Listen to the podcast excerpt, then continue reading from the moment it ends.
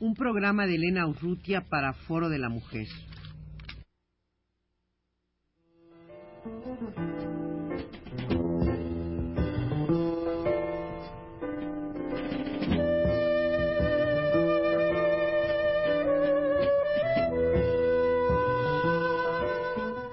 Foro de la Mujer.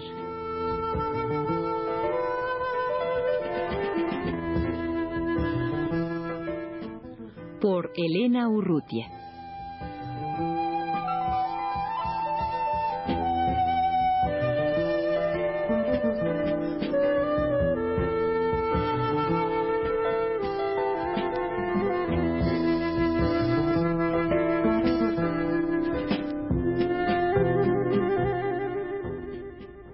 para estar acorde con el momento que estamos viviendo, en que oímos por radio muchos incitaciones para ir a votar, puesto que el próximo 7 de julio iremos los mexicanos a elegir a nuestros representantes en la Cámara.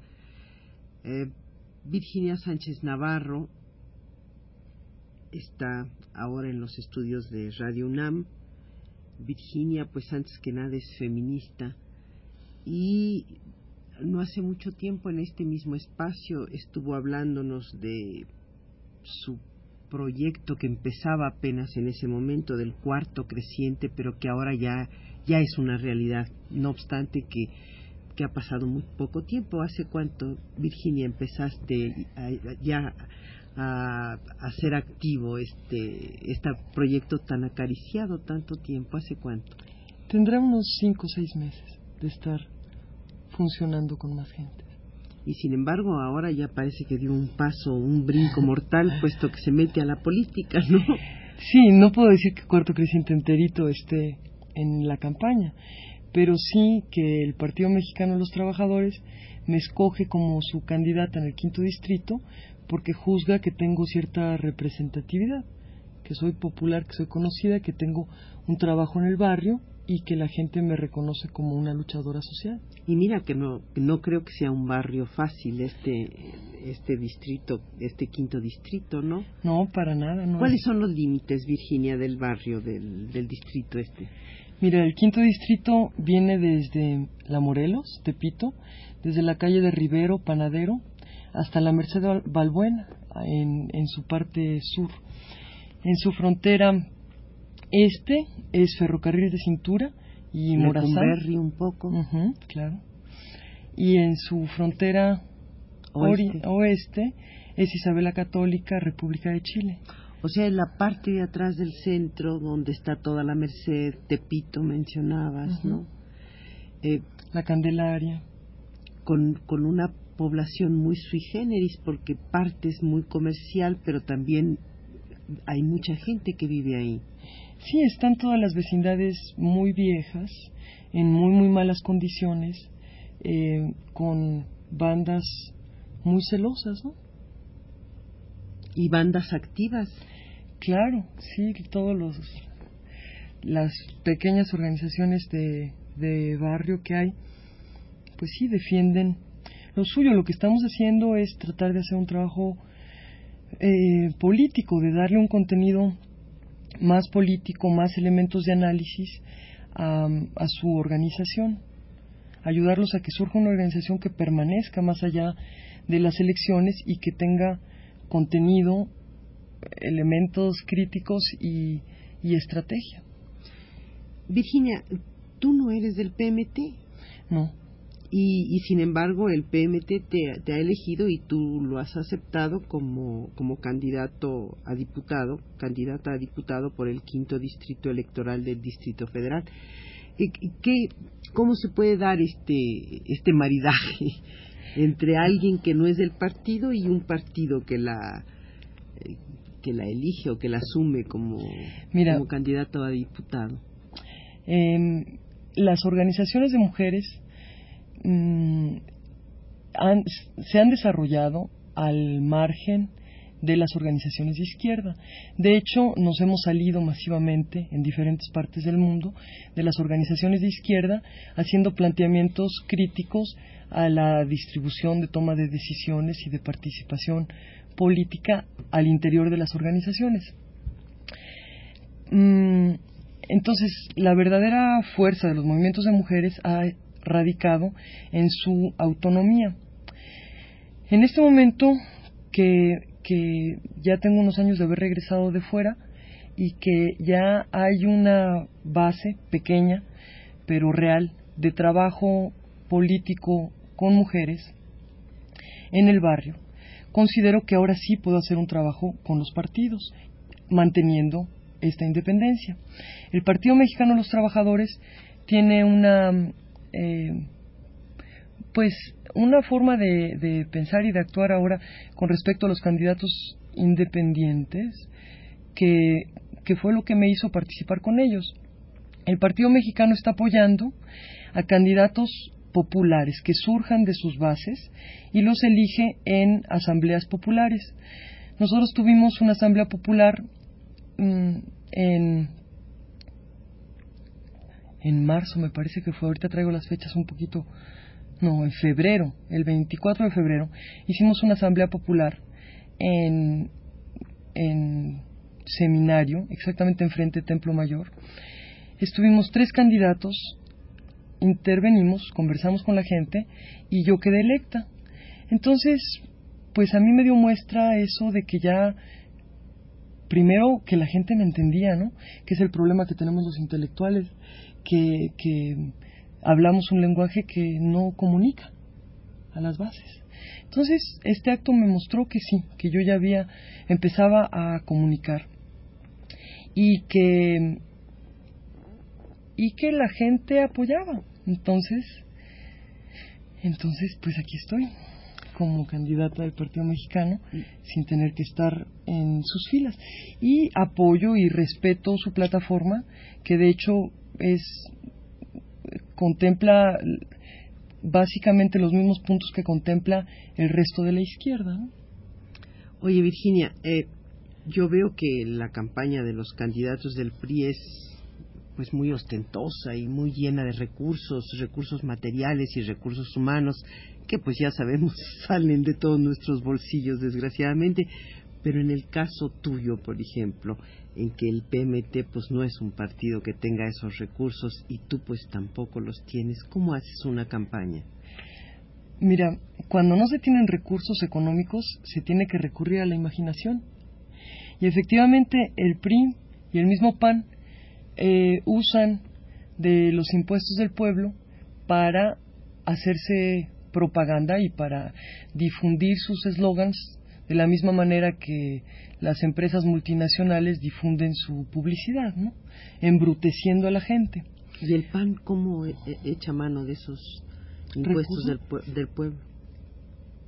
No, tienen, tienen su, o sea, su campaña está hecha con sus propios recursos, que son sus propias ganancias siendo los grandes industriales, ¿no?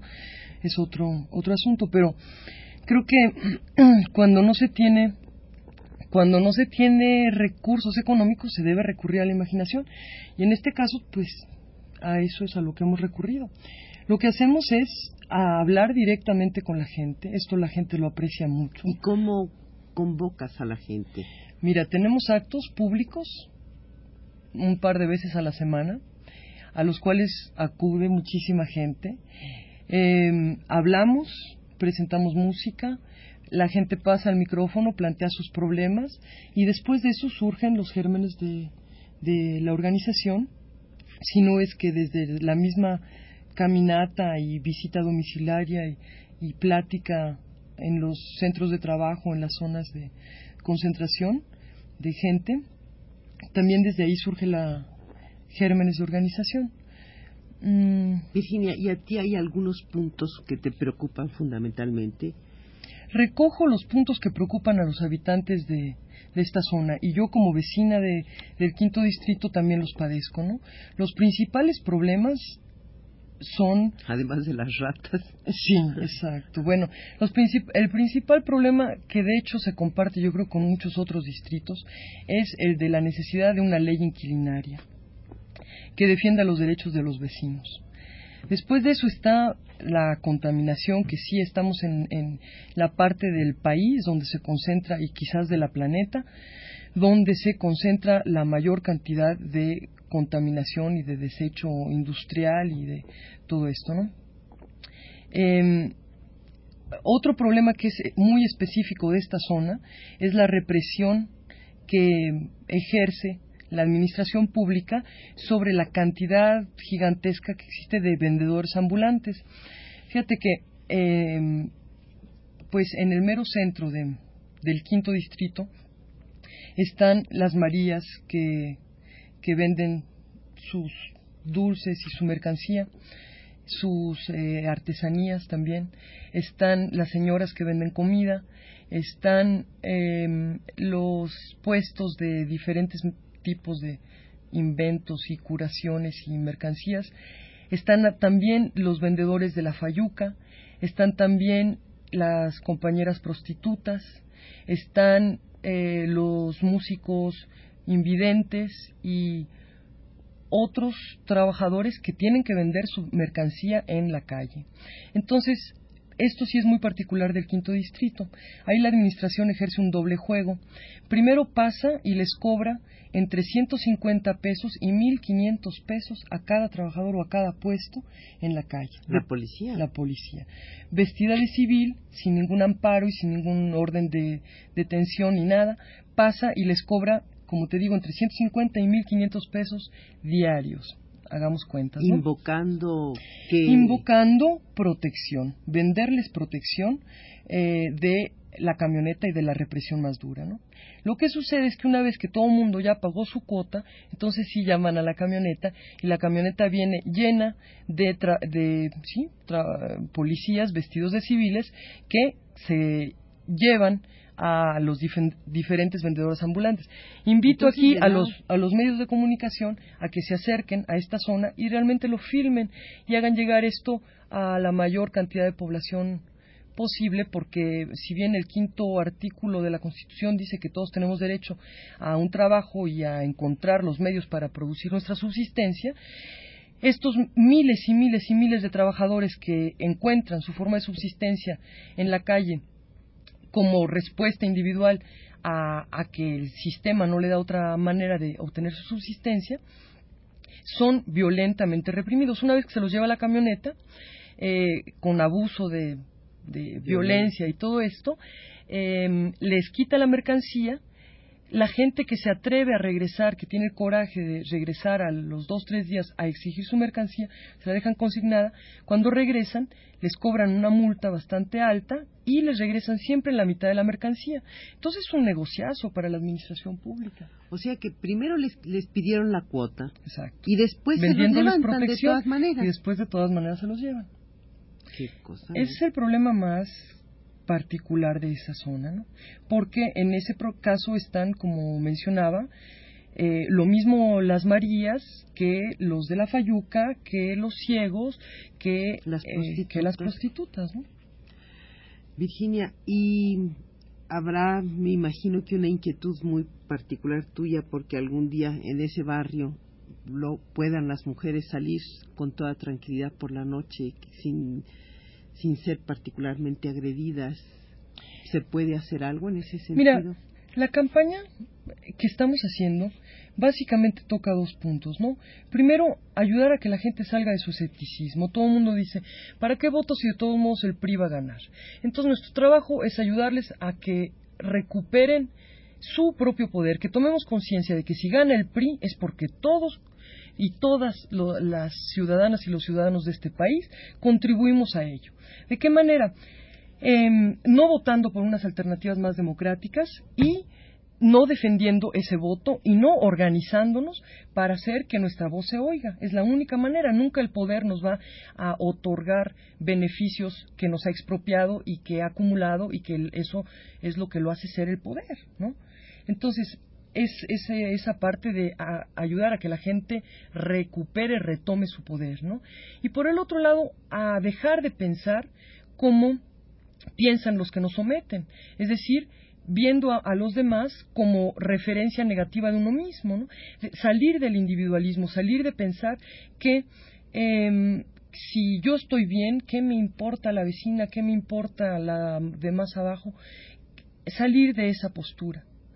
Entonces, eh, cuando los hombres trabajadores entiendan que em, no van a transformar su situación a menos que no van a transformar su situación si piensan que por debajo de ellos están las trabajadoras mujeres, las que tienen salario, las que no tienen, que somos la mayoría, no las, las amas de casa, las madres de los trabajadores. Em, hasta que no salgamos de esta forma de, de, autodividirnos entre nosotros, la sociedad civil no conseguirá ningún cambio cualitativo como el que es urgente. ¿no? Virginia, mil gracias por tu presencia en los estudios de Radio UNAM y mucho éxito en esta campaña tuya como candidata a diputado por diputada por el PNP. Foro de la Mujer.